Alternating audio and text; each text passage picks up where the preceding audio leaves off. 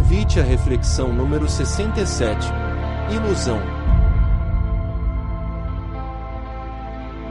Olá, meus amigos e irmãos de Ideal Espírita. Aqui quem fala é Cláudia Ana Teixeira. E no convite à reflexão de hoje falaremos sobre ilusão. Tema baseado no capítulo 15 do livro Reforma Íntima Sem Martírio de Vanderlei Soares de Oliveira e Psicografia do Espírito Hermâncido Fux. Nesse capítulo, a autora espiritual estabelece um diálogo sobre a ilusão e começa destacando um trecho do capítulo 2 do Evangelho segundo o Espiritismo, no item 8, que nos fala sobre o despertar de um espírito após o seu desencarne e que, ao recobrar a sua consciência, se depara com uma realidade bem diferente da qual estava habituado aqui na Terra. E durante uma das reuniões, traz o seguinte relato: Rainha entre os homens, como rainha julguei que penetrasse o reino dos céus. Que desilusão! Que humilhação quando, em vez de ser recebida aqui, qual soberana, vi acima de mim, mas muito acima, homens que eu julgava insignificantes e aos quais desprezava por não terem sangue nobre. Uma rainha de França. Dando sequência então a esse diálogo sobre a ilusão, o autor pergunta ao espírito Hermance: O que viriam a ser as ilusões? Definamos ilusão, responde Hermance, como sendo aquilo que pensamos, mas que não corresponde à realidade. São percepções que nos distanciam da verdade. Essas percepções estão relacionadas a muitas questões da vida. Bem, para que a gente pudesse entender melhor essa relação entre a ilusão e as nossas percepções, eu fui buscar o que a neurociência fala sobre isso. E segundo esse campo de pesquisa, o nosso cérebro no dia a dia está interagindo constantemente com o ambiente através dos nossos sentidos, da visão, da audição, do olfato, do paladar, do tato para, a partir daí, construir a realidade como a conhecemos. O cérebro precisa decifrar uma mensagem implícita e, para isso, deve integrar as informações provenientes de diferentes fontes, como o estímulo, o observador, o contexto, entre outras coisas. Ou seja, vemos com o nosso cérebro tanto quanto com os nossos olhos. E quantos de nós temos nossas impressões diante de certos fatos da vida que diferem da impressão das outras pessoas? O que pode gerar muitos desentendimentos e conflitos. Isso porque, explica Hermance, as ilusões decorrem das nossas limitações em perceber a natureza dos sentimentos que criam ou determinam nosso raciocínio na matriz das ilusões encontramos nossas carências, desejos, culpas, traumas, frustrações e todo um conjunto de inclinações e tendências que formam o campo subjetivo das emoções humanas.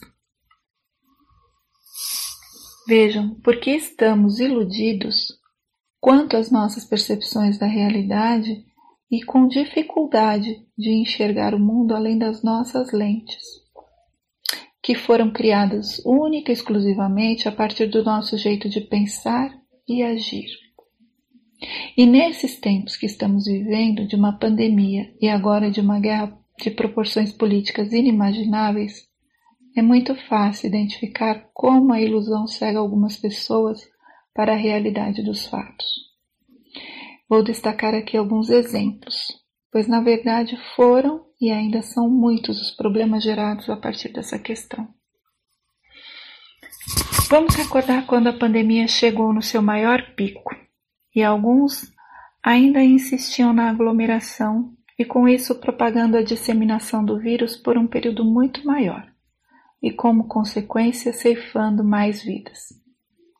E no momento atual, Quantas opiniões são noticiadas e compartilhadas acerca da guerra entre a Rússia e a Ucrânia, como se fosse uma questão de partidarismo, preocupando-se apenas em justificar a guerra, minimizando seus efeitos, desconsiderando as mortes daqueles que perante Deus são nossos irmãos, e que da noite para o dia tiveram que abandonar tudo sem saber para onde ir, fugindo e enfrentando temperaturas muito baixas, tendo que suportar a fome e também a ameaça da contaminação por Covid, porque a pandemia ainda não cessou.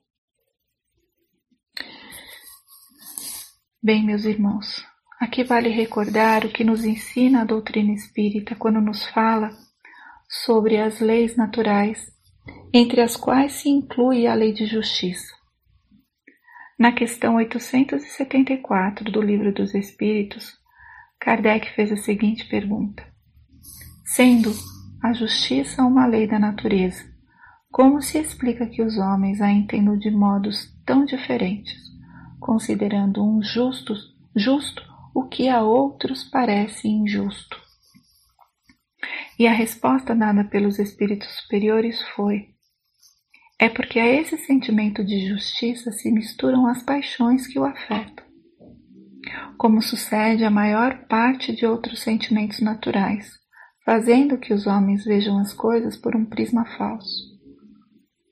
Pois bem, meus irmãos, a nossa doutrina é muito clara em seus ensinamentos, mas nós ainda nos apegamos a velhos hábitos e crenças que nos impedem de ver a realidade como ela realmente é. E por mais que se repita a frase de Jesus, conhecereis a verdade e ela vos libertará, ainda somos imaturos e inconsequentes, chegando muitas vezes a sermos levianos, por insistirmos em pensar e agir pela ótica do nosso egoísmo, querendo crer que o que Jesus fez só ele pôde fazer, porque era um espírito evoluído, dizemos. Nos esquecemos que o Mestre se fez carne e suportou todos os sofrimentos da matéria, justamente para nos ensinar que sem o sacrifício das nossas crenças e os nossos ideais viciosos, não haverá evolução e nem a libertação do nosso espírito para os planos maiores. Estamos sempre esperando por respostas prontas, que alguém nos mostre qual o caminho certo a seguir, sem querer abrir mão do nosso conforto e buscar a luz do conhecimento e da renovação interior. Por mais que já tenhamos ouvido dizer que Jesus é o caminho, a verdade e a vida, poucos são aqueles que realmente conseguem vivenciar os seus ensinamentos, e muitos de nós ainda insistem em dizer ah, vai ficar para a próxima encarnação. Nessa está muito difícil. Tudo bem. O que são dois mil anos diante do relógio da eternidade, como nos disse Emmanuel no livro há dois mil anos, não é mesmo? Mas já não é mais possível negar que a transição planetária chegou e a separação da colheita já começou e o joio será apartado do trigo.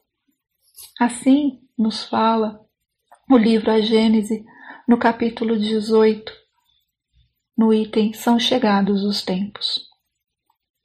Agora resta saber de que lado estaremos e se seremos capazes de herdar a terra por nossa mansuetude ou se seremos mais uma vez exilados, tendo que deixar tudo que conhecemos e amamos para trás por uma simples questão de resistência em insistir que as coisas sejam como idealizamos e queremos e não de acordo com as leis divinas.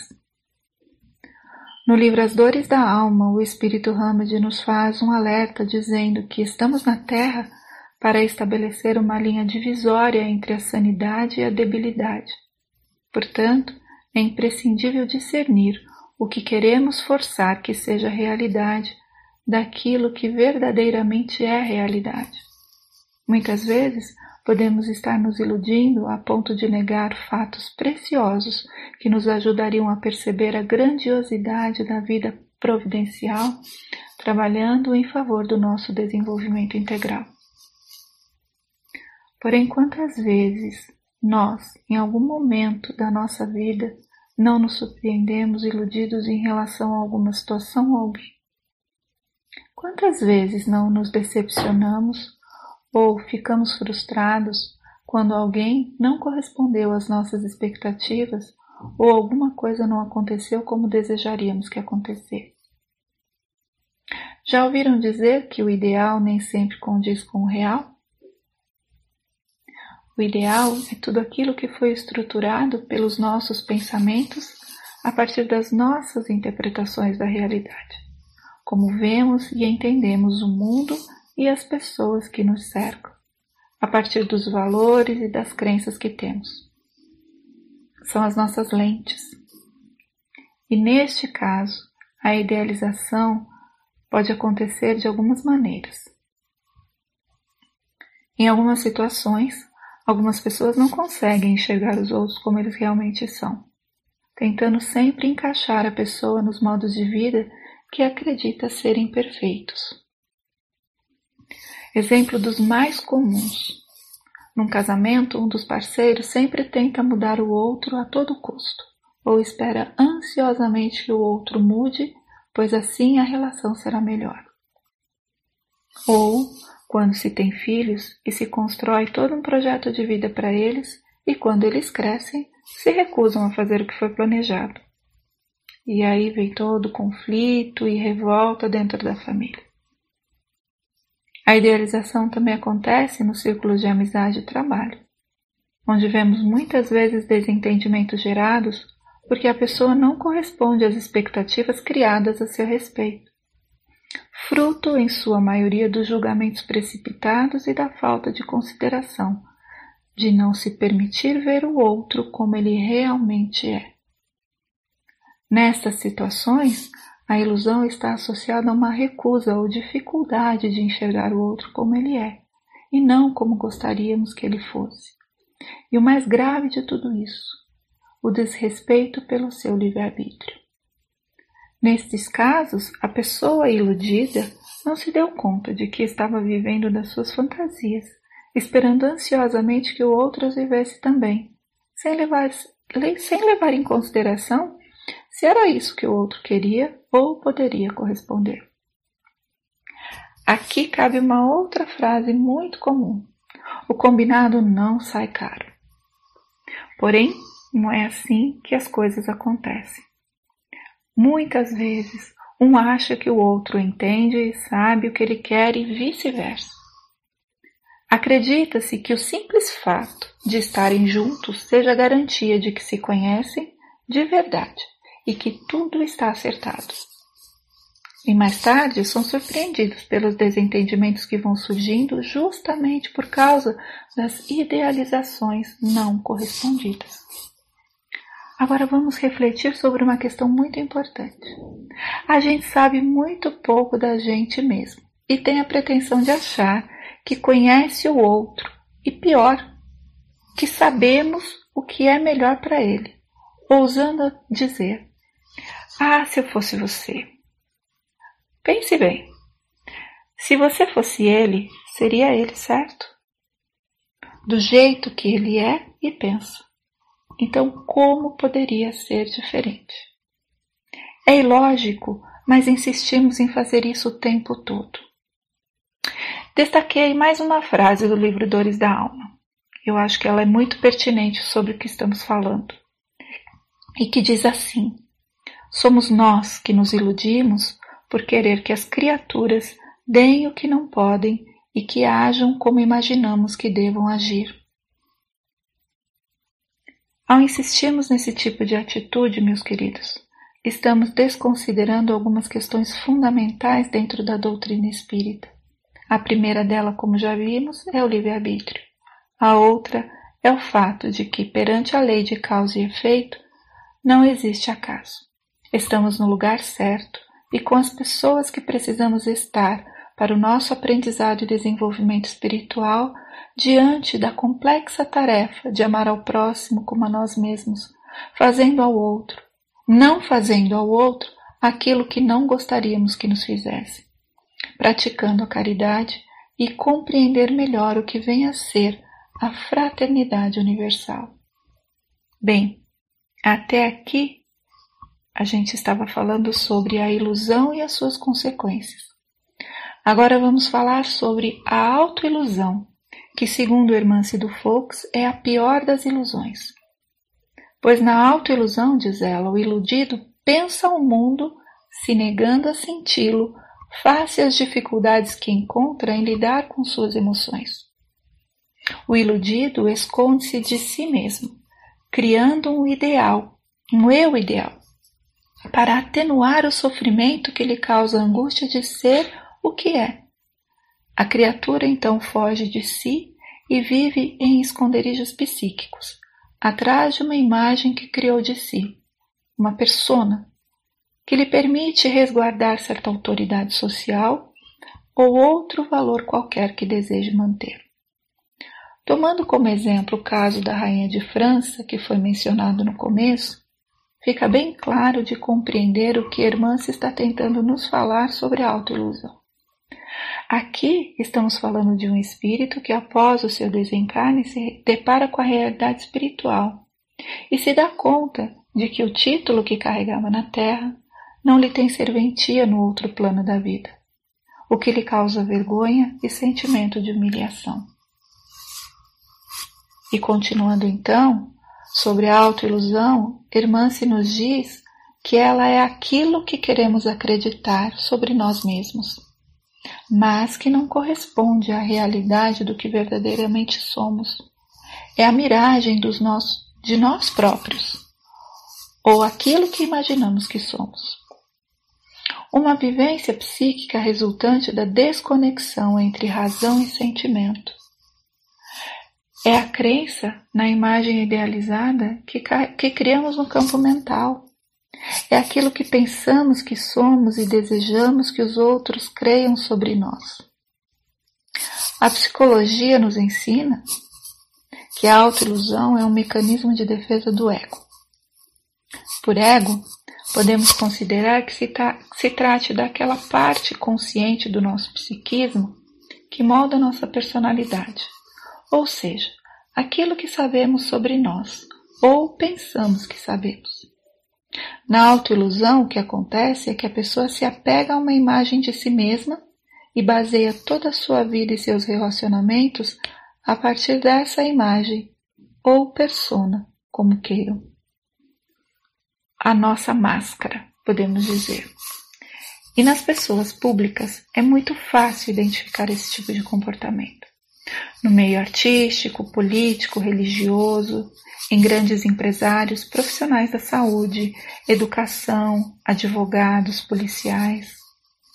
Nesses casos, podemos observar que a pessoa já não distingue quem ela é da profissão que exerce, a tal ponto que ela atua em casa ou nos círculos de amizade do mesmo jeito que atua na sua profissão, tentando a todo custo ter o controle da situação de uma forma orgulhosa, identificada ao poder e à superioridade uma camuflagem da vaidade. E nós espíritas, temos ilusões? Pergunta o autor a Irmance. E ela é bem firme e clara na sua resposta. Sim, muitas ilusões. No meio espírita existe uma tendência à autossuficiência entre os depositários do conhecimento espírita discursam sobre a condição precária em que se encontram, assumindo a condição de almas carentes e necessitadas.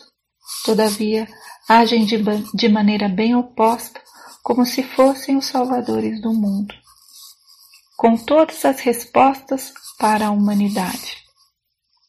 Ou seja, podemos dizer aqui, o roto falando para o esfarrapado, ou um cego guiando outro cego, como dizia Jesus.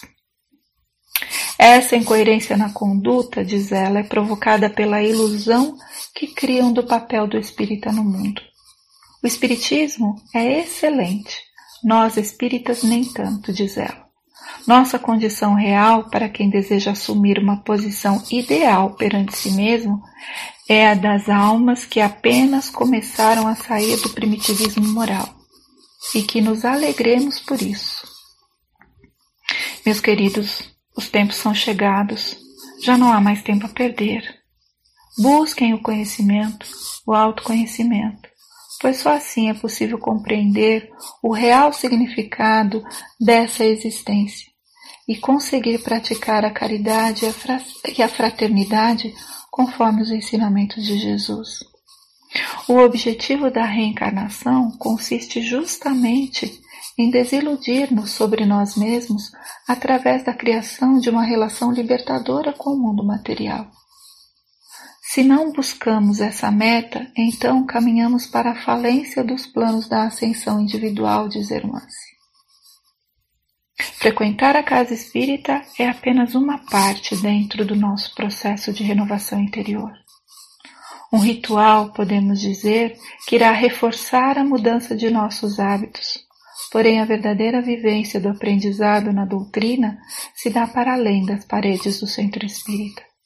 Ela acontecerá no dia a dia, junto daqueles corações nem sempre tão afinizados conosco, mas que por afinidades diante da lei de causa e efeito, a misericórdia divina reuniu para o devido reajuste com a lei de amor.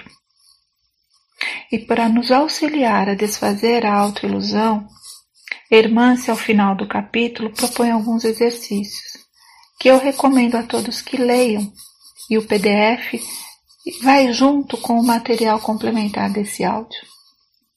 E para concluir, deixo para vocês a recomendação de Paulo de Tarso em sua segunda carta aos Coríntios.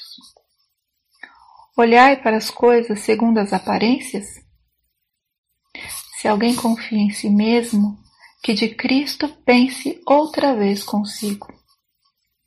Meus irmãos, que possamos meditar sobre a natureza dos nossos sentimentos e assim superar as ilusões do nosso orgulho que ainda insiste em nublar as percepções que temos sobre o mundo e as pessoas que nos cercam.